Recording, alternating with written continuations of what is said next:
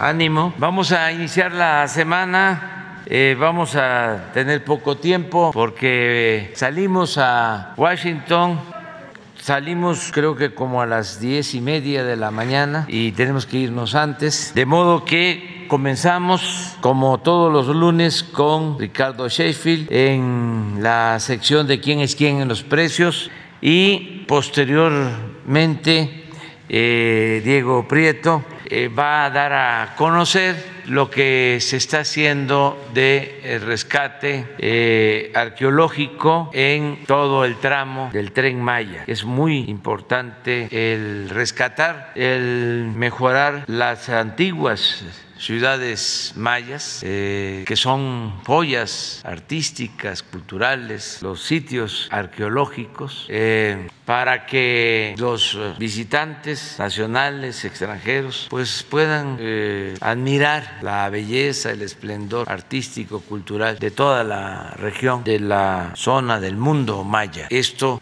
a la par que se construye el tren que va a comunicar toda esa región, ciudades antiguas, mayas y ciudades nuevas del de el sureste. Entonces, vamos primero con Ricardo, por favor. Buenos días, señor presidente. Muy buenos días a todas y a todos ustedes. ¿Quiénes quieren el precio de los combustibles?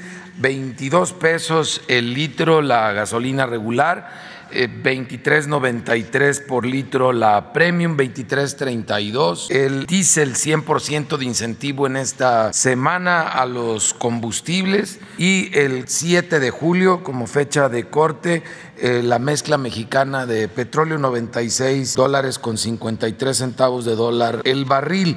Las tres marcas que la semana pasada fueron aliados de los consumidores y dieron más económico fue Tototal, G500 y Orsan. Y las tres que dieron más caras fue Winstar, Akron y Chevron. Qué bueno que Oxo ya se bajó de, los tres más careros porque son una cadena importante con muchas gasolineras y eso mucho a los consumidores.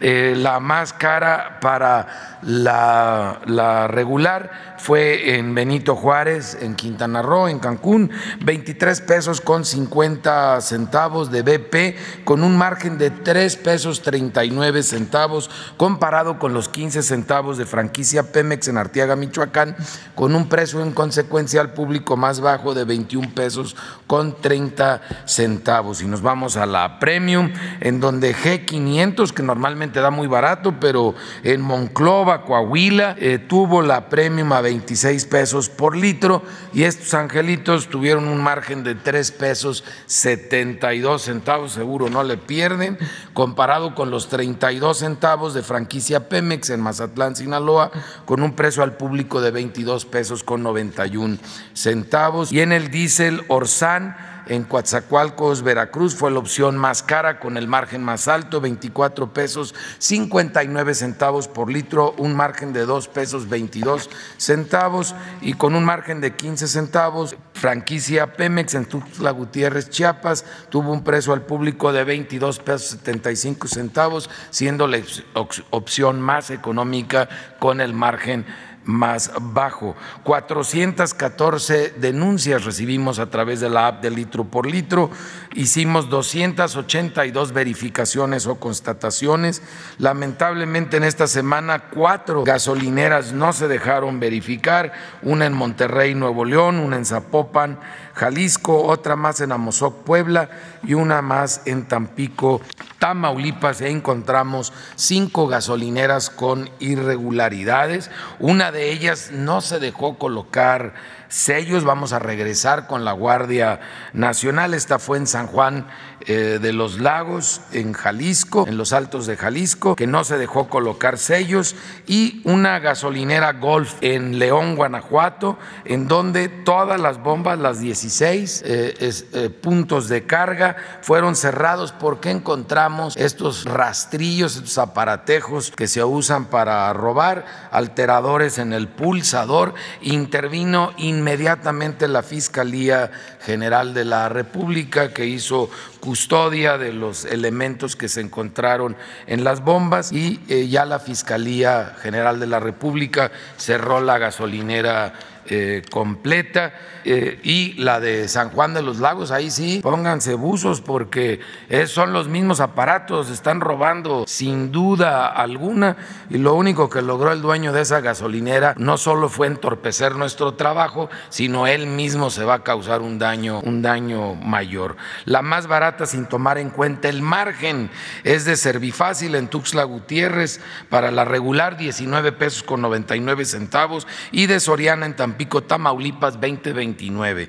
Las más caras 25.99 esta gasolinera que insiste en dar carísimo en Hermosillo, Sonora la 76 y 24.50 Carvel en Allende, Chihuahua. Las más económicas para la Premium 21.79 de Pemex en Altamira, Tamaulipas y 21.99 de Servifácil en Coatzacoalcos, Veracruz. Las más caras, Monclova, Coahuila, Ecoplus 26.96.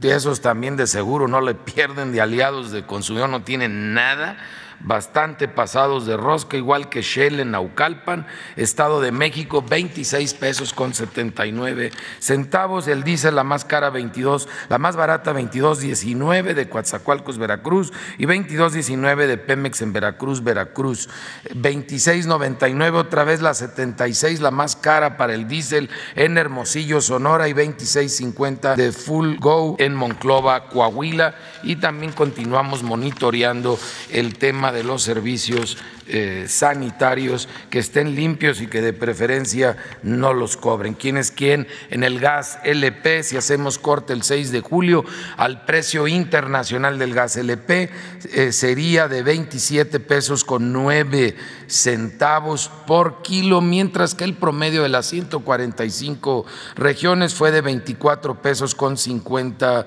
centavos. Esto es para cilindros de gas. Para tanques estacionarios fue de 13 pesos 21 centavos por litro, mientras que el precio internacional de 14 pesos con 46 centavos por litro. Seguimos encontrando casos por abajo del precio máximo establecido para las zonas, esto en Hidalgo, San Luis Potosí, Zacatecas, Coahuila, Tlaxcala, Estado de México, Guerrero y Sinaloa. Un ejemplo de ellos, Flamamex en Huejutla de Reyes, Hidalgo, tiene un precio al público para tanque estacionario de 12 pesos 30 centavos el litro, cuando el precio máximo es de 13 pesos 64 centavos, un poco más de un peso por litro, muy buen precio, aliados de los consumidores en esta zona, esta empresa.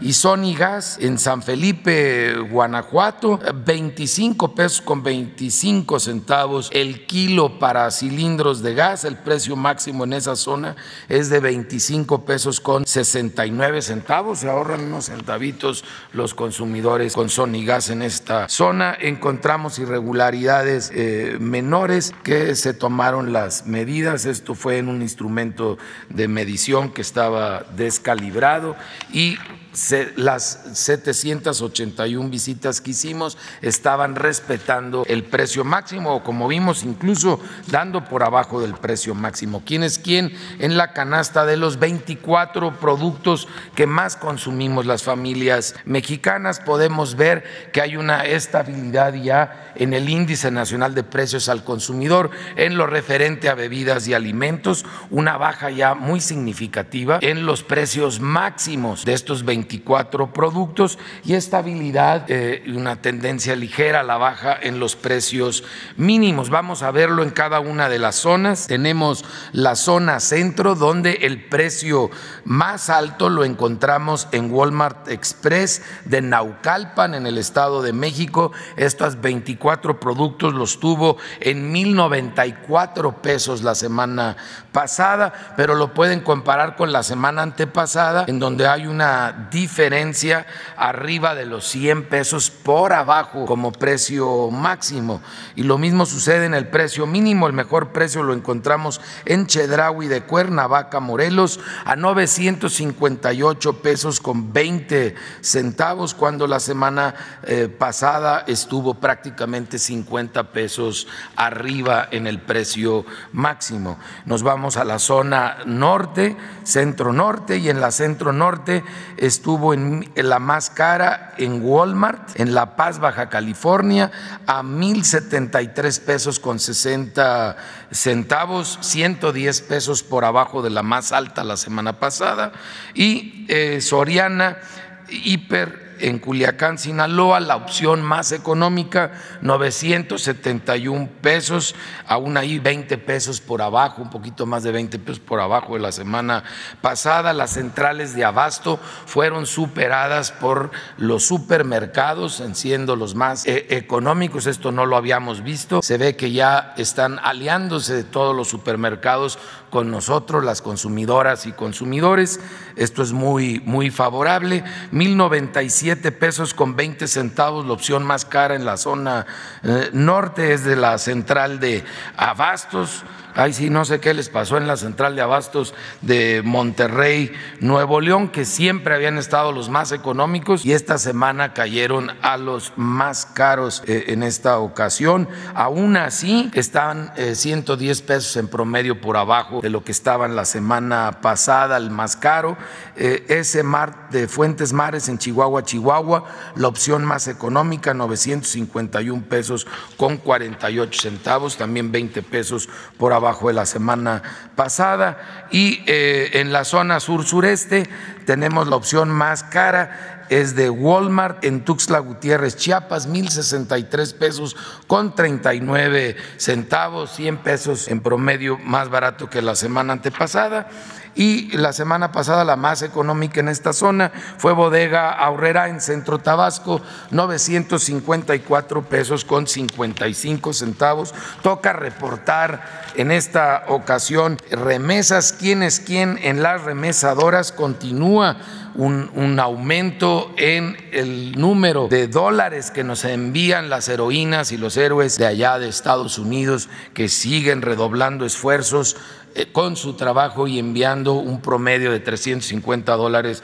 a la semana. Las remesas fueron 5.172 millones de dólares, lo cual representó 63.9% más que en el año 2018, 55.9% más que en el 2019, 50.1% más que en el 2020 y 14.3% más que el año pasado, una tendencia de crecimiento momento constante a, lo largo de esta administración, lo que habla de una gran confianza por parte de las héroes y heroínas que trabajan allá en los Estados Unidos. ¿Quién fue la mejor opción? Recuerden, nuestros paisanos, nuestras paisanas que lo deciden ustedes allá en Estados Unidos. Ustedes al escoger la remesadora hacen que lleguen más pesos a su esposa o a su mamá acá en México. Un link fue la mejor opción, que lo tomen en cuenta por los 350 dólares para envío de efectivo dejó 7.105 pesos mientras que la peor, peor opción fue de, de Zoom, que nos dio 600, 6.847 pesos con 54 centavos. Estamos hablando de más de 250 pesos de diferencia. No hemos visto en otros meses diferencias tan significativas. Esto quiere decir que sí pueden hacer que rindan sus dólares en pesos si escogen bien la remesadora ya en Estados Unidos. link la mejor opción también para depósito en cuenta, 7.105 pesos, igual que, que con el envío de efectivo, el mismo monto, mientras que la peor opción fue Pangea Money Transfer con 6.835 pesos con 44 centavos, que fue el promedio, y eso porque cobraron una comisión de 4 dólares 95 centavos y el promedio del tipo cambiario 19 pesos con 81 centavos por dólar. Vean ustedes cómo link que no cobra comisión, que es uno de los factores, tiene también un muy buen tipo cambiario, 20 pesos con 30 centavos. El promedio es eso en lo que hay que fijarse allá en Estados Unidos, quién tiene la menor comisión o cero comisión y quién nos paga más pesos por esos dólares, el mejor tipo cambiario. Muchas gracias. Muy buenos días a todas y todos. Buenos días, señor presidente, que tenga un buen viaje, regrese pronto y con muy buenos resultados. Buen día, Ricardo, también por tu siempre oportuna información.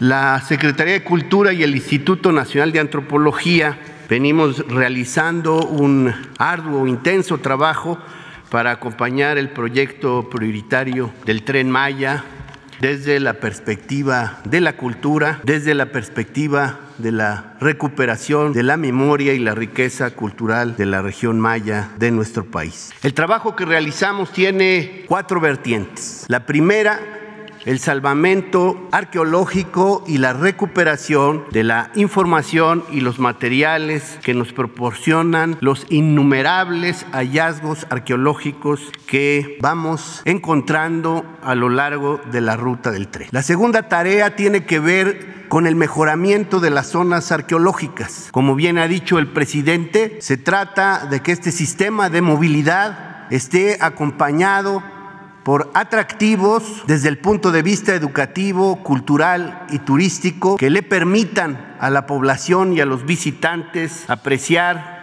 las maravillas de la civilización maya del pasado y el presente. El mejoramiento de zonas arqueológicas eh, se dirige por ahora a 21 zonas en los cinco estados por los que transcurre el tren Maya. La tercera línea de trabajo es el desarrollo de centros de atención a visitantes en eh, nueve zonas arqueológicas de estas 21 que permitan que los visitantes encuentren servicios complementarios que hagan más adecuada, más disfrutable la visita a los sitios arqueológicos. Y la cuarta línea de trabajo tiene que ver con la promoción cultural, el trabajo comunitario, la salvaguardia de las expresiones culturales vivas de la lengua, los universos simbólicos y las tradiciones de los pueblos mayas del presente. Porque el patrimonio cultural no solo es aquel que viene de las antiguas civilizaciones, sino también el que producen y reproducen día con día las comunidades y pueblos de nuestro país en su diversidad. Quisiera que destacar cómo el trabajo de salvamento arqueológico viene incorporando día con día innumerables hallazgos. Si nos referimos a los, las estructuras y bienes inmuebles que vamos encontrando, Pueden ustedes comparar que hasta el 20 de junio de 2022 llevábamos 23.778 elementos constructivos descubiertos, registrados y conservados y el 10 de julio la cifra había aumentado a 24.067. Estamos hablando de apenas 20 días de trabajo. En cuanto a objetos arqueológicos relativamente completos o bienes muebles como pueden ser metates, piezas de cerámica, esculturas en piedra u otros objetos que incluyen sin duda alguna también elementos domésticos. Llevábamos 1.334 objetos muebles descubiertos el 20 de junio y el 10 de julio llevamos ya 1345. En cuanto al hallazgo de enterramientos humanos, osamentas, fundamentalmente en eh, entierros de superficie, pero también en contextos de cavernas y cuevas sumergidas, pasamos de 373 a 384. En cuanto a rasgos naturales asociados a contexto arqueológico, como pueden ser cuevas, pozos y cenotes, nos mantenemos con 775. En cuanto a fragmentos de cerámica, es decir, lo que popularmente se conoce como tepalcates, asociados a piezas de cerámica, pero que se encuentran fragmentadas, pasamos de 458 mil a 489 mil, prácticamente medio millón de tiestos de cerámica que serán analizados para que podamos a partir de ahí encontrar temporalidades, encontrar relaciones culturales, encontrar frecuencias estilísticas. Quiero que se observe cómo este, esta recuperación de materiales en terreno se ha desarrollado entre el tramo 1 y el tramo 4, porque en el tramo 5 estamos esperando que una vez que se levante la suspensión podamos continuar los trabajos de excavación arqueológica. En cuanto a vasijas completas o relativamente completas, pasamos de 305 recuperadas hasta el 20 de junio a 380. Quiero que observen que estos hallazgos están en toda la ruta del tren Maya, no solo en el tramo 5. Es más, la inmensa mayoría de estos hallazgos son del tramo 1 al 4, es decir, la ruta que va desde Palenque hasta Cancún, ¿no? pasando por Escárcega, donde termina el tramo 1, Calquiní, donde termina el tramo 2 Izamal, donde termina el tramo 3, y Cancún, donde termina el tramo 4. Por supuesto que en el tramo 5 hay hallazgos, pero lo mismo hay en todos los tramos, que si se cambia el, el trazo, pues igual va a haber muchos hallazgos. El problema no es el trazo, el problema es el acompañamiento arqueológico para poder recuperar el material que se va encontrando y para conservar las estructuras que deben permanecer en el sitio. Quiero ahora, señor presidente, como nos lo ha solicitado,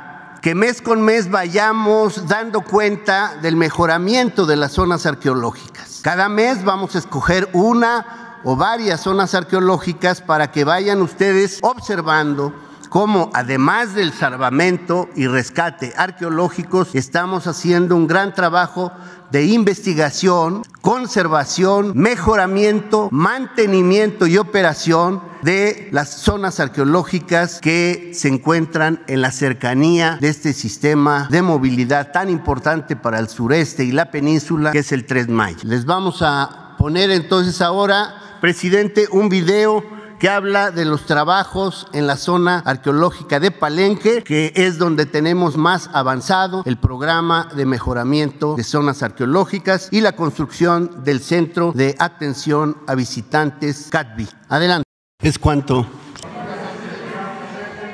¿Mm? Ah, faltan videos.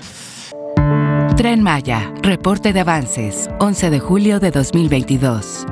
En el tramo 1, avanza la construcción de pasos superiores ferroviarios, los cuales garantizarán la conectividad de las comunidades para que mantengan sus actividades cotidianas.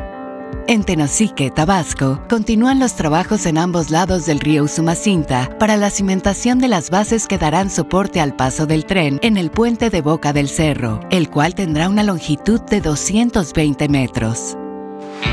En el tramo 2, a la altura de Pomuch, en el municipio de Geselchacán, Campeche, continúan los trabajos para comenzar la movilización y colocación de rieles.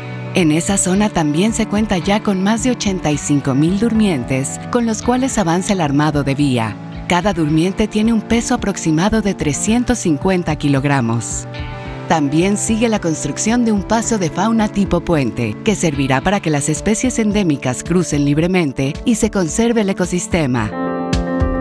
En el tramo 3, en las inmediaciones de la localidad de Mulchechen, municipio de Canacín, en Yucatán, avanzan los trabajos de terraplén, mientras que en el poblado Tella, también en Canacín, se realizan excavaciones para el salvamento arqueológico.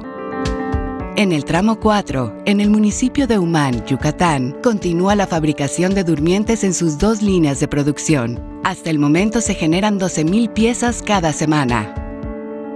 Ya son más de 114.000 los empleos generados en el sureste de México por el proyecto del Tren Maya. El Tren Maya avanza. La Comisión Nacional del Agua informa el avance en la construcción de la presa Santa María, Río Baluarte, Sinaloa. La presa tiene un avance físico del 55%. Se concluyó la colocación del geocompuesto en la taguía Aguas Arriba, que con su impermeabilidad garantizará junto con los túneles 1 y 2 el desvío del cauce del río Baluarte en época de lluvias. En la zona de captación del túnel 3 se llevan a cabo trabajos de colocación y habilitado de acero de refuerzo y concreto, así como revestimiento con un equipo denominado Jumbo. En la zona del cauce se realizan trabajos de carga, acarreo, colocación y compactación de materiales para el desplante de la cortina. Continúan los trabajos de excavación y colocación de material para la conformación de la pantalla plástica en la taguía aguas abajo. En el canal de llamada del vertedor 1 se realizan trabajos de barrenado y colocación de concreto lanzado, así como la colocación de acero de refuerzo y concreto en canal de descarga. En el canal de llamada del vertedor 2 se llevan a cabo trabajos de colocación de cimbra, acero de refuerzo y colocación de concreto hidráulico en muros de gravedad de las márgenes derecha e izquierda, así como la colocación de drenes, concreto hidráulico para losa de piso y concreto para muros laterales. A la fecha, se han generado 3.938 empleos en la construcción de la presa.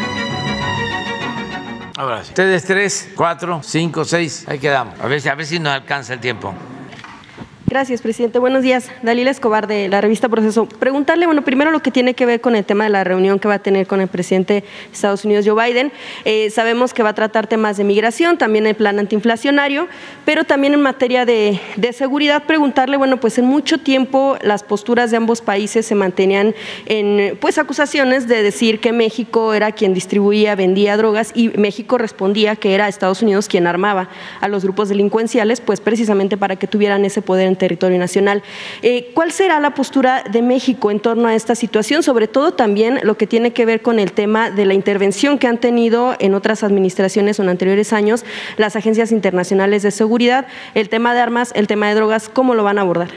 Bueno, eh, en general es una reunión para eh, reafirmar nuestro compromiso de trabajar juntos en beneficio de nuestros pueblos. Ese es el propósito. Y hay temas bilaterales como el de la migración, que tiene que ver con los programas de cooperación para el desarrollo, no solo en el caso de México, sino también el apoyo a países de Centroamérica. Vamos eh, también a tratar el tema inflacionario, es eh, un asunto mundial y podemos eh, cerrar filas, trabajar de común acuerdo para eh, controlar la inflación en Estados Unidos y en México, también con medidas bilaterales. Ese es otro tema. Lo de seguridad seguramente también se va a abordar. Es muy buena la relación que se tiene con el gobierno, siempre en el marco del respeto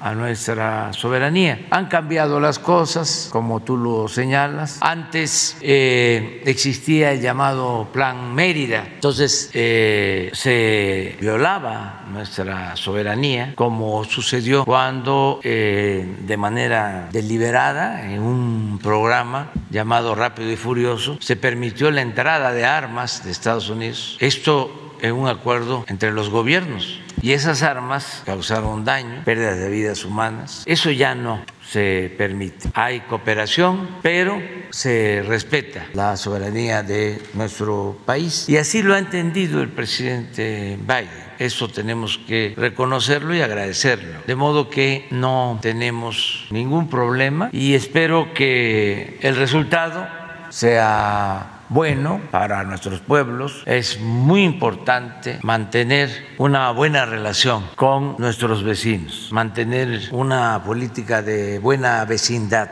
Mm, Nos unen historia, nos une eh, una frontera de 3.180 kilómetros, eh, nos une el tratado comercial y eh, tenemos una relación económica muy importante. Somos segundos socios de Estados Unidos en el mundo, segundo socio comercial. El primer socio que tienen ellos es Canadá. El segundo es México. Eh, estamos hablando de un intercambio comercial constante, permanente y además por la crisis económica actual, por la inflación, México es un país con muchas oportunidades para la inversión y ya se está eh, viendo que está llegando mucha inversión extranjera a México como nunca y eh, se están eh, pues fortaleciendo las relaciones económicas y comerciales con Estados Unidos. En este respeto a la soberanía que se está manteniendo o que se está buscando desde esta administración, ¿se pedirá que ya no intervengan agencias como la DEA en la tarea que le corresponde a México en cuanto a seguridad? Siguen interviniendo, nada más que ya hay eh, una eh, ley, hay un marco legal que se ha respetado que eh, se establece en esa legalidad cuántos eh, agentes pueden eh, estar en México, eh, los informes que tienen que estar rindiendo a nuestro país y que pues no pueden actuar por su cuenta ni ordenar lo que el gobierno independiente soberano de México lleva a cabo en materia de política de seguridad, porque antes este, intervenían en operaciones de combate a la delincuencia, tanto eh, en labores de inteligencia como en operativos. Una vez hasta el embajador de Estados Unidos llegó a opinar luego de la detención, la captura, el asesinato de un grupo de eh, presuntos delincuentes en Morelos, de que ellos cooperaban con la Marina porque no le tenían confianza al ejército mexicano. Yo era opositor en ese entonces y protesté. Ahí debe estar en mi face, a lo mejor lo encuentran. Era embajador, un señor de apellido hispano, cuando Calderón Pascual, sí, y fue cuando eh, en un enfrentamiento eh, asesinaron a este señor Beltrán en ese entonces. Si lo buscan, pues por ahí lo van a encontrar. Entonces, eso ya no sucede y es muy respetuoso el presidente Biden. Siempre habla de que el trato entre México y Estados Unidos debe darse en un pie de igualdad y de respeto a nuestra soberanía.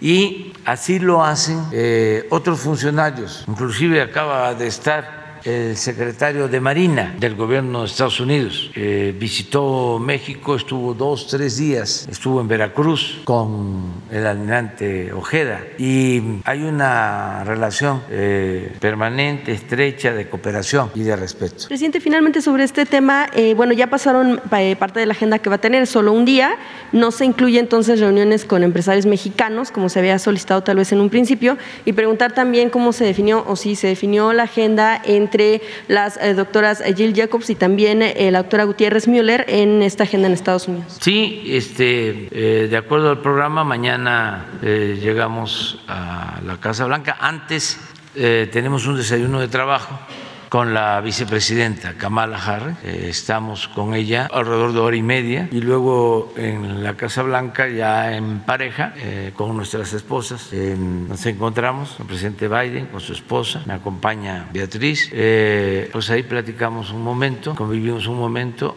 y ellas tienen una agenda, van a una biblioteca, la esposa del presidente Biden es maestra y eso es lo que las identifica, lo de los libros la enseñanza, la investigación. Y ya nosotros nos quedamos ahí en la Casa Blanca tratando asuntos. Eh, y ya luego por la tarde yo tengo actividades, voy a hacer un homenaje al presidente Franklin Delano Roosevelt, que para mí es uno de los mejores presidentes que ha tenido Estados Unidos y nos eh, trató con mucho respeto. En ese entonces que él era presidente de Estados Unidos, era presidente de México, el general Lázaro Cárdenas, fue cuando se expropió el petróleo y actuó con respeto a nuestra soberanía. Y luego, pues él continuó y se declaró la guerra a los países del eje, a Alemania, a Italia, a Japón. Decidió Estados Unidos participar en la guerra y a los cinco o seis meses México hizo lo propio. Hubo una alianza. Ya no estaba el presidente Cárdenas, era el presidente Ávila Camacho, pero por la guerra, este, el presidente Ávila Camacho le pidió al expresidente Cárdenas que se hiciera cargo de la Secretaría de la, Defensa Nacional, o sea que regresó. Y estaba el presidente Roosevelt y se llegaron a acuerdos muy importantes. Incluso vino de visita el presidente de Roosevelt en 1943, estuvo en Monterrey, Nuevo León. Habían pasado más de 30 años que no se veían presidentes de México y de Estados Unidos, desde Porfirio Díaz y Taft que se encontraron en la frontera. El segundo encuentro fue ese, entre el presidente Avila Camacho y el presidente Roosevelt. Entonces, eh, voy a estar en un homenaje al presidente eh, Franklin Delano Roosevelt y voy a estar también en una ceremonia, un homenaje al dirigente de las causas civiles de la igualdad, el doctor Martin Luther King. Voy a estar también eh, en su monumento para rendir homenaje. Esto mañana por la tarde. Y el miércoles vamos a tener un encuentro con empresarios de México y de eh, Estados Unidos. ¿Mande? ¿De su gabinete quién lo acompaña? del gabinete va la secretaria de eh, Economía. No puede estar el secretario de Hacienda porque se está recuperando de COVID y además le deseamos que se termine de recuperar. Andamos y le dejamos un abrazo a Rogelio Ramírez de la O. El secretario de Agricultura, que vamos a tratar temas que tienen que ver el sector agropecuario y eh, va a estar Francisco Garduño de Migración y desde luego el secretario de Relaciones Exteriores, Marcelo Ebrard. Gracias. Es una reunión que organizan eh, los empresarios de México con sus eh, instituciones, con sus asociaciones. Sí, el Consejo Coordinador Empresarial, así es, y otros empresarios. Ellos hicieron la invitación. ¿Entre ellos va Carlos Slim también? Tengo entendido que sí. Ah, ¿Cuántos son? ¿Cuántos empresarios? No sé más, es que ellos invitaron. Sí, y este. ¿Mande? La reunión es solo con usted, no estará el presidente Biden. Sí, y con eh, funcionarios del gobierno de Estados Unidos. Gracias, presidente. En un segundo tema, tiene que ver con lo que se presentó la semana pasada y tiene que ver con la situación de la denuncia que se presenta en contra del expresidente Enrique Peña Nieto eh, ante la Fiscalía General de la República por parte de la UIF. Eh, primero, bueno, pues hubo respuesta por parte del exmandatario mexicano, pues muy solemne, diciendo que pues él confía en las instituciones mexicanas y también confía, y, o bueno, asegura que su patrimonio es legal. preguntarle en una primera instancia eso sí se solicitará también información o datos a la Fiscalía General de la República si será llamado a declarar nuestro país, eh, sobre todo porque sabemos que bueno pues él las últimas eh, las últimas imágenes que hemos visto es que está en España y que además bueno pues no la pasa nada mal. Preguntarle sobre esta situación, esta respuesta que hace el expresidente y bueno pues también porque no solamente se habló de esta eh, de estas operaciones que se hicieron en transferencias internacionales, sino por ejemplo con señalamientos que se le han hecho por los casos, por ejemplo, como el de Odebrecht, como casos que se han tenido también irregularidades en OHL y algunas otras situaciones en las que pues está envuelto el expresidente Peña Nieto. Yo quiero este, aclarar que desde que tomé posesión, lo digo y lo digo y parece que no se internaliza, el planteamiento nuestro es eh, no perseguir a nadie. Mi planteamiento fue que viéramos hacia adelante y que eh, empezáramos a dar el ejemplo nosotros de gobernar con honestidad y que en el caso de que nosotros cometiéramos actos de corrupción se nos castigara, que el juicio a los expresidentes se hiciera si el pueblo lo demandaba en una consulta. Incluso dije que yo iba a votar en contra de esa consulta porque yo estoy pensando más hacia adelante. No es mi fuerte la venganza. Y siento que lo mejor es eh, prevenir. La justicia no solo es eh, castigar, la justicia también es prevenir que no se cometan delitos y esto requiere de la participación de todos. Lo dije en mi acto de toma de posición, así con estas palabras o de manera similar, parecida. Entonces, hubo una consulta, sí, millones de mexicanos dijeron que se inicien los procesos de investigación, pero no participaron eh, suficientes ciudadanos, no fue vinculatoria la consulta. Entonces, ya nosotros no eh, vamos a presentar denuncias. Este asunto que se dio a conocer hace unos días es porque había eh, ese antecedente y cuando me preguntan, pues yo no puedo mentir ni puedo ocultar nada. Por eso se da a conocer de que como persona expuesta, que lo somos todos los servidores públicos, las operaciones que llevamos a cabo eh, las revisan y terminan en eh, Hacienda, son notificadas por los bancos a inteligencia financiera. Yo una vez comenté que en el 2012 me pagaron creo que 50 mil pesos mensuales durante el tiempo que fui candidato, seis meses, y me dieron un cheque de 300 mil y fui al banco para que me pagaran y tardaron en pagarme como tres meses porque estaba yo en la lista de las personas, se llama políticamente expuestas. Entonces, eh, cuando eh, Pablo Gómez me dice que existe esa eh, investigación, ese antecedente, como me lo planteaba el licenciado Nieto, Santiago Nieto, yo les decía a la fiscalía, a todos, porque lo tenemos que hacer de esa manera por cuestiones de principios, de convicción. Nosotros no establecemos relaciones de complicidad con nadie, pero nuestros adversarios, que tienen muy buena imaginación hasta para inventar cosas, hablan de pactos, de acuerdos. Entonces quisieran que nosotros ocultáramos información para que salga el reforma o el Universal o el proceso a decir se está protegiendo al expresidente Peña Nieto. No, nosotros actuamos con eh, transparencia y lo vamos a seguir haciendo. Yo hasta públicamente le agradecí y eso este, lo digo a los cuatro vientos y que se oiga bien y que se oiga fuerte al licenciado Peña Nieto porque no se metió como lo hizo Fox y como lo hizo Calderón en la elección presidencial. Fueron a verlo los que se sentían dueños de México para eh, pedirle que se unieran en contra mía. Primero para decirle que declinara MIT por Anaya y que se unieran todos en contra mía, como lo hicieron en el 2000, cuando nos robaron la presidencia, 2006, que se unieron los mismos gobernadores de un partido con el gobierno del presidente Fox. ¿No se acuerdan de que el presidente Fox, esto para los jóvenes, pues también para los adultos, pero hay algunos adultos que parecen, padecen de amnesia?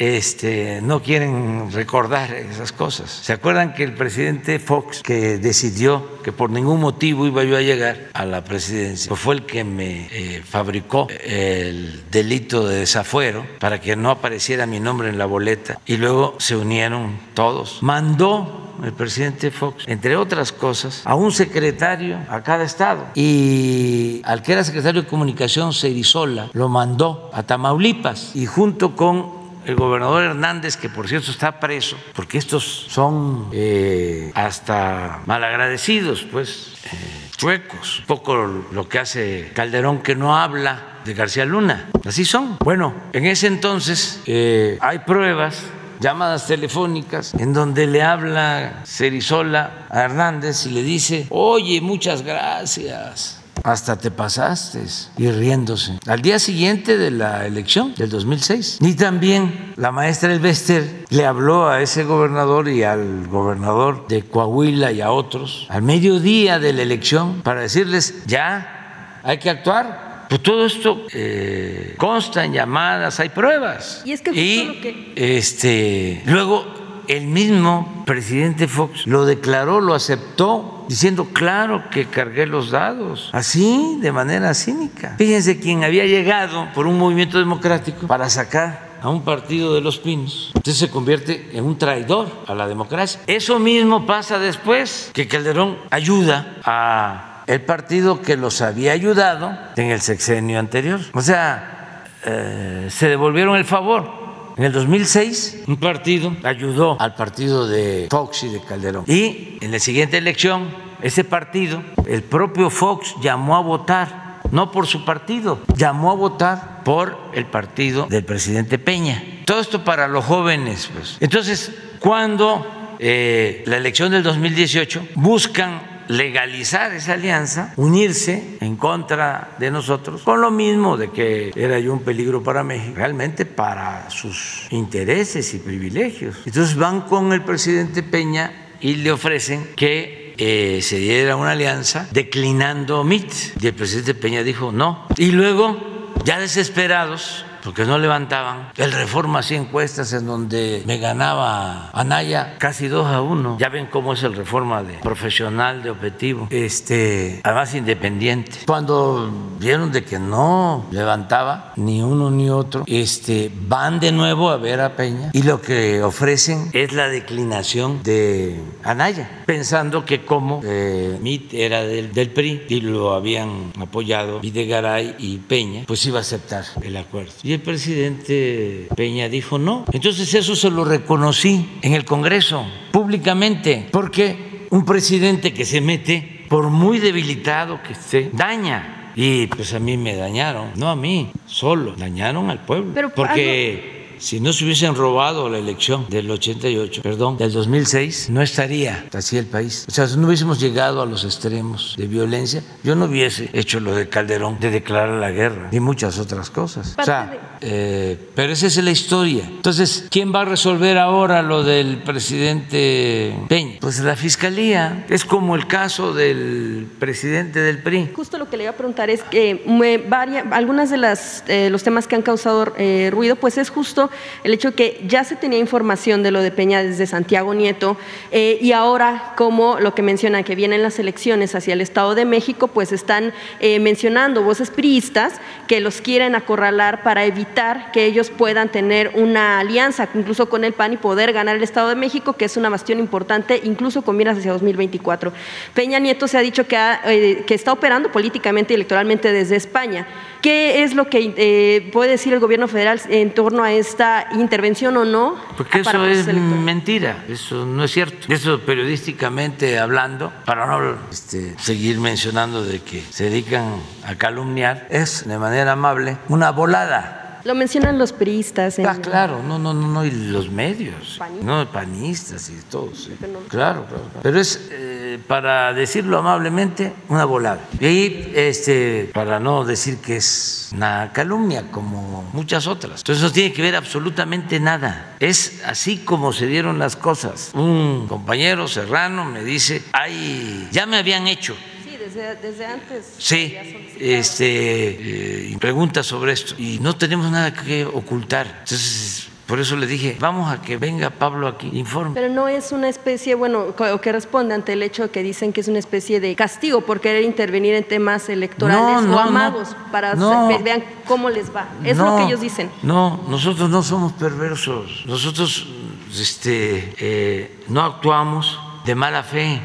El caso, por ejemplo, de ese presidente del PRI, hasta donde tengo información, es una denuncia de la Fiscalía o Procuraduría de Campeche. De hecho, el fin de semana en el Twitter, la cuenta del Gobierno de México publicó un mensaje en el que se hablaba de... fue un error que se cometió aquí, porque nosotros no teníamos por qué difundir eso. Pues la Fiscalía tenía información, alguien este, filtró eh, llegó aquí y se dio a conocer. ¿Quién publicó esa información? Aquí de comunicación, este, no fue Jesús, pero fue una compañera que trabaja aquí y una vez que se dieron cuenta de que era un error, porque este, yo pedí informes, eh, bajaron la publicación, bueno, fue decisión del mismo Jesús. ¿Qué es lo que hay? Es una investigación en Campeche, lo que sí les puedo decir de la Fiscalía de Campeche y hasta donde tengo información, eh, la Fiscalía solicitó a Migración una alerta, la Fiscalía de Campeche. Esa alerta llega el mismo día, un día antes que sale este, el dirigente del PRI a Europa, que la verdad pues, está en su derecho de ir a denunciar lo que quiera, no pasa absolutamente nada. Entonces, cuando regresa, ah, no la aplican cuando sale, cuando regresa ya está en el sistema y tienen que proceder en migración. Lo hacen con todos. Y entonces ya me informaron de que eh, llenó un formato, tardó 20 minutos y firmó el formato. Por cierto, ese formato no se puede dar a conocer, o sea, todo ese procedimiento. Luego fue, creo que aduana, regresó a migración, pidió leer de nuevo el documento, estuvo de acuerdo y él salió a dar a conocer que había estado informando en migración. Entonces es un asunto de campaña de la Fiscalía de Campeche. Es una denuncia, eso es todo. Nosotros no eh, eh, promovemos estos juicios. Esto no significa que actuemos como tapadera, ¿eh? también que se aclare, pero no estamos nosotros promoviendo ninguna denuncia. Hay que esperar a que este, la Fiscalía de Campeche este, resuelva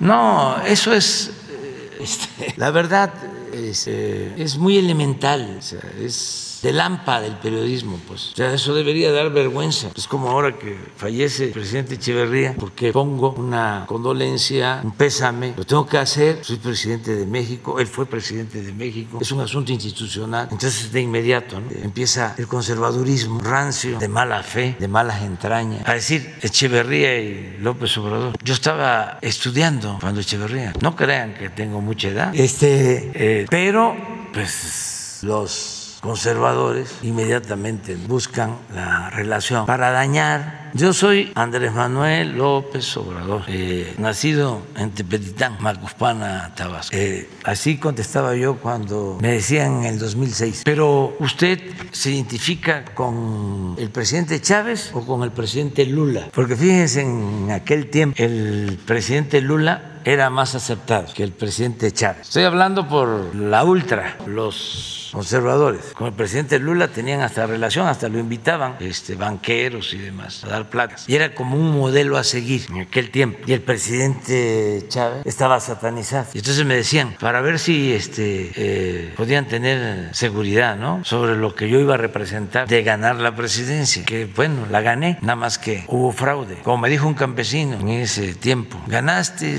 pero no saliste. Este, pero para darles tranquilidad, eh, lo que esperaban era que yo dijera Lula. Y nunca lo dije. Siempre dije, soy Andrés Manuel López Obrador. Es lo mismo. Eh, esas comparaciones. Eh, cuando murió eh, el comandante Fidel Castro, dije que había muerto un gigante, igual que Mandela. Hijo, se pusieron los conservadores eh, enojadísimos. ¿Cómo iba yo a comparar a Mandela con Fidel? ¿Y por qué? Bueno, porque Mandela, claro, toda su trayectoria de lucha, 27 años preso, él mismo escribió su autobiografía, la dictó, el largo camino hacia la libertad, pero los dueños del mundo lo aceptaban más que a Fidel, que también para mí es una persona grande, grande. Pero para el mundo occidental y para el conservadurismo del mundo, Mandela sí, Fidel no. Entonces yo recordaba, eso sí ponlo para terminar, ¿no? Ya lo somos. Este, una vez llega Mandela a, a Cuba, y va a ver a Fidel, a ver si está el video. Y es muy chistoso porque Está Fidel esperándolo sentado. Llega Mandela y parado. Creo que Fidel le dice, siente. Y Mandela dice, no me voy a sentar hasta que no me diga cuándo va a Sudáfrica. Ya voy a ir, chico, ya voy a ir. No, todos van. Y tú que nos ayudaste tanto, no nos visitas. Ya voy a ir. No, me tienes que decir ahora. Te dice Fidel, bueno, pues entonces me regreso contigo. me voy contigo porque los dos eran grandes. Además que suele pasar de que para algunos eh, hay quienes son más aceptados que otros dirigentes. En el panteón de los gigantes, de los grandes del mundo, pues están los dos, como Roosevelt, que voy a ir a ver ahora, que eh, voy a su plaza, y como Churchill, y como De Gaulle, y como muchos otros, grandes, grandes, grandes. Entonces, eh, todo esto viene por tu pregunta, de que nosotros no nos metemos en politiquería este, van a llevarse a cabo las elecciones en el Estado de México. ¿Quién va a decidir? Pues el pueblo del Estado de México. A ver, pon, está interesante. My president. My brother. Presidente, my brother. How are you? My brother. Please. Please. Very nice to see you. Están contentos de verlo. Please sit down. Están contentos. Por favor, tenga bien Please sentarse. Please sit down. Siéntese. Now, one thing before we say anything, Una cosa antes de hablar, nada, nada. before we say anything, Antes de hablar absolutamente de cualquier tema, you must tell me when you are coming to South me Africa. tiene que decir cuándo viene para Sudáfrica. Lo You más no, pronto just a moment, posible. just a moment. No, no, no, no, no. Un momentico. Es seguro, si yo recibí. The sooner the better. And we have had a visit from a wide Y nos ha variety of visitado una people. gran cantidad de personas. And our friend Cuba, Y nuestro amigo Cuba, which helped us in training our people, que nos ayudó a entrenar a nuestra gente, gave us resources to get dio on with our struggle. Que nos ayudaron tanto en nuestra Trained lucha, our people que as internó a nuestros combatientes, a nuestros médicos. You have not come to our country. Cuba no ha venido a visitarnos, usted no ha ido a visitarnos. When are you coming? ¿Cuándo viene? No he visitado a mi patria I surafricana. haven't visited my South African homeland La yet. quiero como una patria. I want it, I love it as a por él. homeland. y para el pueblo. I love it as a homeland as I love you and the South When African are you people. coming to South Pero? ¿cuándo viene? Sudáfrica? Creo que va a tener que ser hoy mismo. o Va a I tener think it que will have to be today. I will have to fly back with you. No, you are very, very, very soon. se va a las 10. You are leaving at 10, so we are catching the plane together. Poco después, Fidel sí pudo ir a Sudáfrica. Y era el Eh, Fue interesante, luego fue a ver allá a Sudáfrica y le toca en un homenaje en el Congreso de Sudáfrica. Un día antes eh, se había caído la bolsa en Nueva York y eh, hablan, ¿no? pues como siempre, ¿no? los periódicos, la nota, martes negro en la bolsa de Nueva York y en el discurso ahí en Sudáfrica dice Fidel, ¿y por qué martes negro y por qué no martes blanco? y se gana el aplauso de, de todo. Pero bueno, ya me voy. Mande. El secretario de Gobernación comentó hace tres semanas en Tijuana de que eh, dentro de los acuerdos que se buscaban eran 300 mil visas para migrantes, 150 mil para eh, centroamericanos, 150 mil para mexicanos. ¿Es parte del acuerdo que se va a firmar? Eh, son temas que vamos a tratar, pero no quiero adelantar. Víspera, vamos a ver cómo se dan las reuniones de trabajo. Eh, son acuerdos, desde luego, eh, a partir de, del convencimiento, del diálogo, de lo que conviene a las dos naciones, a los dos pueblos. Y sí, vamos a tratar el tema migratorio, pero ya ustedes saben cuál es nuestra propuesta. Eh, nosotros lo que queremos es que la migración no sea eh, forzosa. Nosotros queremos que la migración sea opcional y desde luego legal, completamente legal, eh, y que se llegue a un acuerdo en ese sentido. Ordenar el flujo migratorio, legalizarlo tanto eh, para los que ya están allá, que trabajan honradamente, viven en Estados Unidos, contribuyen al desarrollo de esa gran nación, como los que por necesidad tienen que ir a Estados Unidos. Y hay algo que eh, se tiene que tomar en consideración. Eh, no se puede crecer sin fuerza de trabajo. La mano de obra la fuerza de trabajo es igual de importante que el capital o que la actividad de una empresa. Entonces, si queremos enfrentar la crisis económica, tenemos que producir. La inflación puede originarse circunstancialmente por la pandemia, por la guerra, pero en lo estructural tiene que ver con la falta de producción. Entonces, ¿cómo se produce si no hay fuerza de trabajo? ¿Por qué negar? que hace falta fuerza de trabajo, que hacen falta trabajadores. Entonces, eh, esto mismo sucedía cuando el presidente Roosevelt eh, se tienen que ir a la guerra, muchos estadounidenses, no hay trabajadores en el campo, se necesitaban jornaleros agrícolas, se necesitaban obreros. Y Roosevelt eh, acepta esa realidad porque desde entonces mantenían la relación de eh, la migración ilegal como un negocio de traficantes de personas y también de empleadores sin escrúpulos que podían tener indocumentados porque les pagaban menos o porque los podían correr cuando quisieran. ¿sí? Entonces no se aceptaba la legalización. ¿Qué pasa con el presidente Roosevelt? Firma aquí, en esa visita a Monterrey, el programa Bracero. O sea, se acepta que necesitan fuerza de trabajo y van mexicanos a ayudarle, no solo a producir alimentos, sino a construir el ferrocarril en Estados Unidos. Son otros tiempos, pero hay circunstancias parecidas. Entonces, ¿por qué no dar ese paso? Ah, que van a dar, que van a dar el grito en el cielo, van a poner el grito en el cielo los conservadores.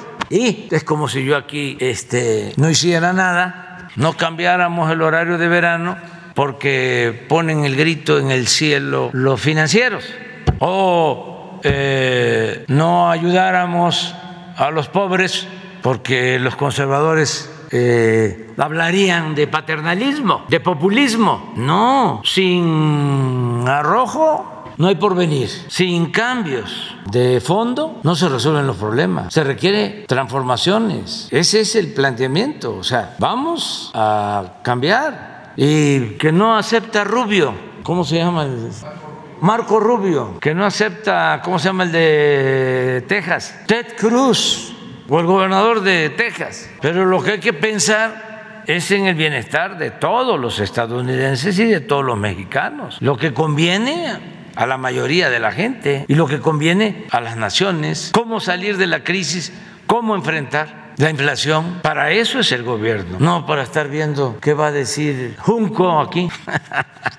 Otros personajes. Bueno, ya, ¿eh? nos vamos a ver aquí, de regreso. ¿eh? El jueves nos vemos. Pendiente.